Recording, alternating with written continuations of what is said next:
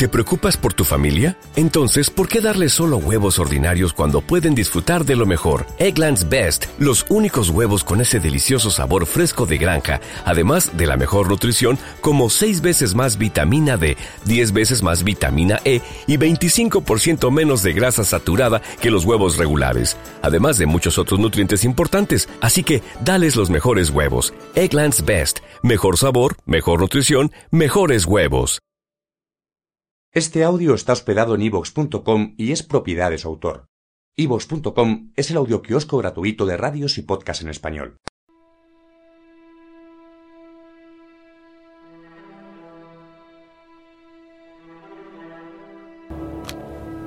El intruso entra en la oscuridad y degüella a Charles Leeds. Acto seguido dispara a Valerie en el estómago, inmovilizándola sin matarla. La deja viendo cómo muere su marido y luego vuelve al pasillo.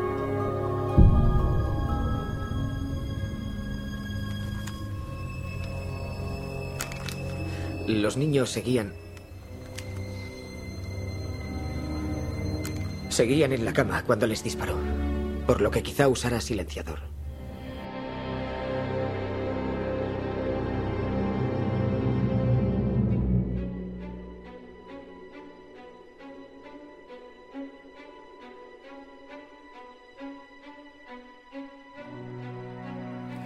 Esta noche nos hemos adentrado en el siempre difícil terreno de la, criminología, un terreno espinoso. Para ello nos acompaña alguien muy especial. Es un investigador y escritor dedicado fundamentalmente al mundo del crimen. Ha colaborado en diferentes programas de televisión, como esta noche cruzamos el Mississippi, Crónicas Marcianas, eh, Día a Día. También ha dirigido el prestigioso programa Caso Abierto en Radio Nacional de España, Las claves del crimen en Tribunal Televisión. Colabora con una sección dedicada al crimen en Sin ir más lejos. Ha expuesto la tesis de que únicamente el estudio, la reflexión y el pensamiento pueden luchar eficazmente contra los crímenes de sangre. Actualmente es director en el Departamento de Criminología de la Universidad Camilo José Cela de Madrid. Obviamente nos estamos refiriendo a don Francisco Pérez Avellán. Querido Francisco Pérez Avellán, bienvenido a la otra mirada. Hola, encantado de estar aquí. Para nosotros es un tremendo privilegio tenerle esta noche con nosotros eh, aquí en esta cita con, la radio.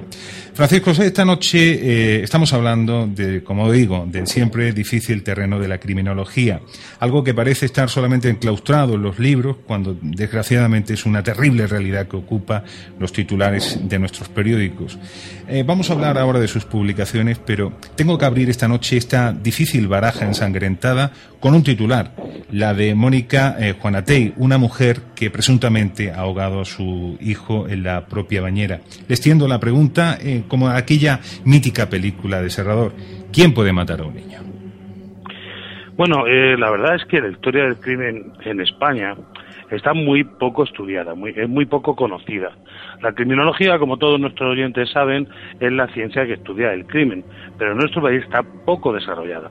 Ahora hay un boom en todas las universidades españolas acerca de estas cosas, probablemente porque de fuera nos ha llegado la intención de estudiar el crimen, de investigarlo, a través de, por ejemplo, eh, series triunfadoras como son la de CSI y otras que hablan pues del crimen, de las mentes criminales, etcétera.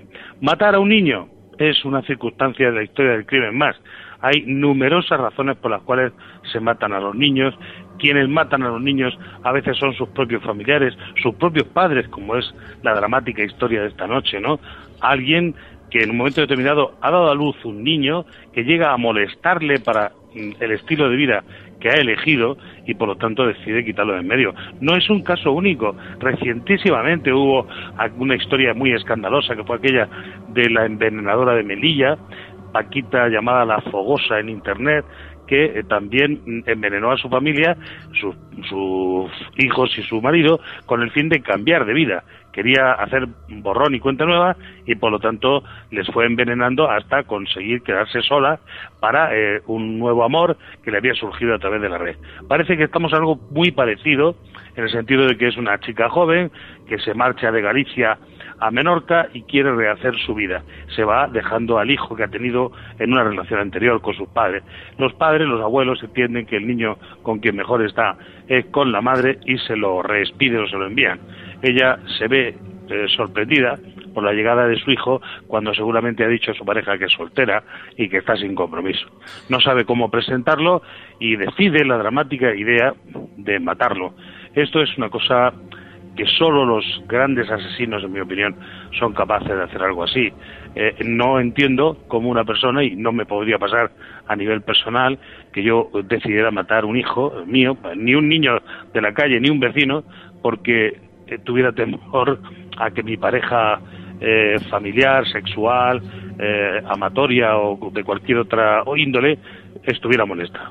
Y sobre todo, Francisco, es la forma en la que llega a, golpear directamente en el lado emocional de, de, la sociedad. Ver la impunidad con la que esa madre actuaba en una aparente vida normal, diciendo inclusive que había perdido un hijo en un accidente de tráfico y en ningún momento, en ningún momento reflejan una debilidad, una compasión, una rotura emocional. No, ellos siguen con su vida de, forma aparente. Hay un paralelismo también, por ejemplo, con este nuevo asesino, el cual no sé ni siquiera cómo clasificar, este, el llamado asesino de, Olot. También matar con, con, el criterio de la compasión. ¿Cómo debemos entender esto? Bueno, esto es una mentira. la patria de los asesinos es la mentira los asesinos no, no dicen más que mentiras. Por supuesto que no se mata a unos ancianitos por compasión. Eso es una enorme mentira. Se mata a los ancianitos y a muchas personas por el hecho de ejercer una cosa que es el máximo poder que puede estar en las manos de un individuo, ¿no? Que es la capacidad de dejar vivir a quien tú quieres y de producir la muerte a quien tú quieres. Eso produce en quienes llevan a cabo el, el hecho de matar, eh, pues una mm, euforia tremebunda, es decir, la capacidad que tú tienes de elegir quién va a ser el que va a seguir viviendo, una especie de furor deicida, ¿no? De, acabar con Dios y ser tú Dios en su lugar, ¿no? Eh, dicho así, parece un poco sorprendente, claro, lo que hay que entender es que esta persona disfruta matando una y otra vez a aquellas personas que por el motivo que sea le molestan o han decidido sencillamente eh, acabar con sus vidas o han tenido con ellos un encuentro, por ejemplo, en el caso de Olot me consta que la última de las víctimas, la que finalmente descubrió todo el pastel, se llevaba muy mal con su presunto homicida. Eh, supongo que todos estos casos que ocupan los titulares serán caldo de debate, nunca mejor dicho, en la propia universidad donde enseñáis la criminología. ¿De qué manera son reactivos los alumnos y de qué manera exponéis esto? Bueno, en este momento eh, la universidad está cambiando. Hasta ahora la criminología era un componente que ayudaba a otras carreras, por ejemplo a la judicatura, por ejemplo, servía para que los fiscales obtuvieran una puntuación extra en sus carreras, etcétera, y esto ahora se ha transformado recientemente y en este mismo año en una carrera de cuatro años. Es decir, que ya hay chicos jóvenes que vienen del bachiller con la idea de ser criminólogos y de vivir de la criminología, es decir, de la ciencia del conocimiento, de la lucha contra el crimen, la posibilidad de tratamiento, de intervención, de prevención frente a los grandes criminales o los hechos criminógenos. Entonces, estamos en un proceso de gran cambio porque ahora el aprendizaje de la criminología es mucho más profundo. Por ejemplo, se enseñará la historia del crimen, porque es imposible poder combatir algo que se desconoce, como ocurre en la actualidad. En la actualidad los crímenes en España todos se investigan por primera vez. Nadie puede comparar un crimen con, con otro ocurrido con anterioridad porque no tienen la formación reglada suficiente. Nadie estudia la historia del crimen en nuestro país. Curiosamente es así y lo es por una mala formación que viene de muy lejos, ¿no? Un pensamiento obsoleto y absolutamente superado que todavía es un lastre para la lucha contra el crimen en los niveles modernos. Así que la criminología es el futuro. Es, eh, es interesante la, la, eh, la, perspectiva antropológica del, del, concepto del estudio del crimen que, que nos planteas esta noche. Eh, por cierto, Francisco, mira, eh, vamos a darle un poquito de publicidad a algo que lo merece. a través de la editorial Nautilus has publicado una trilogía llamado Crimen y Criminales, en la cual, bueno, pues la verdad que me he quedado absolutamente sorprendido, porque utilizas un lenguaje absolutamente real. llamas a las cosas por su nombre porque incluso llegas a alzar la protesta y el asombro de cómo la ley actúa con, con brazo débil. Esta noche, como mejor exponente, eh, eh, hablo del, del, primer capítulo, ese que tú llamas Mariluz. Mariluz, sin duda alguna, eh, representa para la justicia un, un jaque mate, como diciendo, señores, aquí hay algo que hay que cambiar y que crea un auténtico precedente. Pues mira, la verdad es que eh, la criminología necesita de esta divulgación de hechos eh, recientes, mm, escandalosos y ante los cuales nos encontramos una y otra vez una postura política de una serie de personas que en un momento determinado eh, aceptaron un pensamiento único, siempre el mismo, ante las mismas cosas y digamos que eran unas personas adelantadas en el siglo XIX y que en el siglo XXI están totalmente obsoletas. Por ejemplo, la idea esa tan extendida de no hay que legislar en caliente. Oiga, ¿y para qué vamos a hacer la cocina hoy para comernos la fría dentro de seis semanas o dentro de tres años? Supongamos que se produce un hecho que no está previsto en nuestro ordenamiento jurídico, en nuestro código penal, como que encontramos un individuo caníbal ¿eh? que se ha comido a otro individuo y que no podemos culparlo de nada porque en nuestro Código Penal no aparece castigo para los caníbales. Pues será urgente y habrá que legislar en caliente para que esa persona eh, no se vaya sin castigo, el castigo que merece, o el tratamiento que la sociedad quiera darle, o la previa eh, instrucción que deba recibir antes de ser reinsertado si es que realmente se le puede llegar a reinsertar.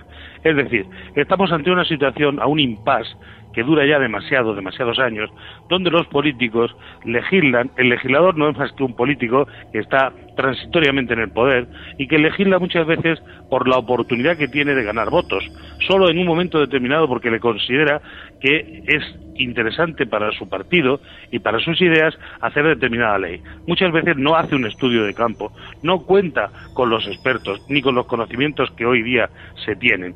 Así se hacen leyes que son inadecuadas y que cuando se ponen en marcha funcionan mal, hacen daño a la sociedad y no le ahorran sufrimiento. Pero esa omisión, en cierta manera, también es implícita, eh, lleva prácticamente delito. Tendríamos por, prácticamente que reescribir muchas páginas del Código Penal. Vamos a hacer un pequeño... No, no, pero habrá que empezar por algún lado. Ah, no, que no nos cabe la menor duda. Hacemos un brevísimo alto, vamos a publicidad, volvemos en un momento.